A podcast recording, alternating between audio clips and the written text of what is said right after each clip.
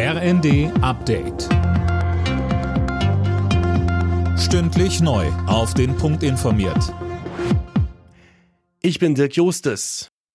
Zugausfälle, Verspätungen, der Lokführerstreik wird in den nächsten Tagen für massive Probleme auf den Schienen sorgen. Die Bahn arbeitet bereits an einem Notfahrplan. Gestreikt wird von Mittwoch früh bis Montag. Tom Husse, nicht nur Bahnkunden sind angefressen. Ja, auch der Verkehrsminister hält von der Streikankündigung nichts. Im ZDF sagte Volker Wissing, er habe null Verständnis für diese Form der Tarifauseinandersetzung.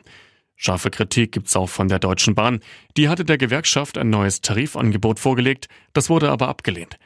GDL-Chef Weselski bekräftigte, dass er erst an den Verhandlungstisch zurückkehren will, wenn die Bahn bereit ist, über eine 35-Stunden-Woche bei vollem Lohnausgleich zu sprechen. Die Ampelkoalition wird prüfen, ob das Kindergeld erhöht werden muss. Das hat ein Regierungssprecher angekündigt. Hintergrund ist, dass Finanzminister Lindner von der FDP den Steuerfreibetrag für Kinder, aber nicht das Kindergeld anheben will. Das lehnt die SPD ab, weil davon nur Gutverdiener profitieren würden. Die Bundespolitik hat sich mit einem Trauerstaatsakt im Bundestag von Wolfgang Schäuble verabschiedet. Bundestagspräsidentin Baas würdigte den verstorbenen CDU-Politiker als großen Demokraten und Staatsmann. Frankreichs Staatspräsident Macron sagte, Frankreich habe mit Schäuble einen Freund verloren.